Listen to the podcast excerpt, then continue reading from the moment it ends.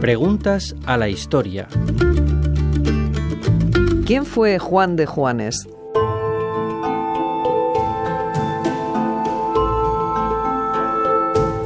Juan de Juanes fue uno de los pintores renacentistas más importantes de la península ibérica.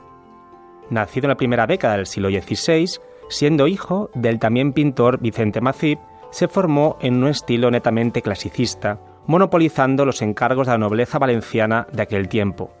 También se codeó con importantes humanistas como Juan Bautista Agnesio, quien le abrió la puerta para conocer la élite intelectual del lugar es uno de los pocos artistas que sabía escribir en dicho periodo. No sabemos si viajó a Italia, pero su pintura rezuma el influjo de Rafael y Leonardo en cada pincelada. Tuvo dos hijas que fueron pintoras, de las que conservamos poca documentación, ya que las mujeres no podían firmar contratos, pero los poetas del lugar alabaron su calidad artística. Borja Franco Llopis, profesor de Historia del Arte en la UNED. Radio 5 Todo Noticias.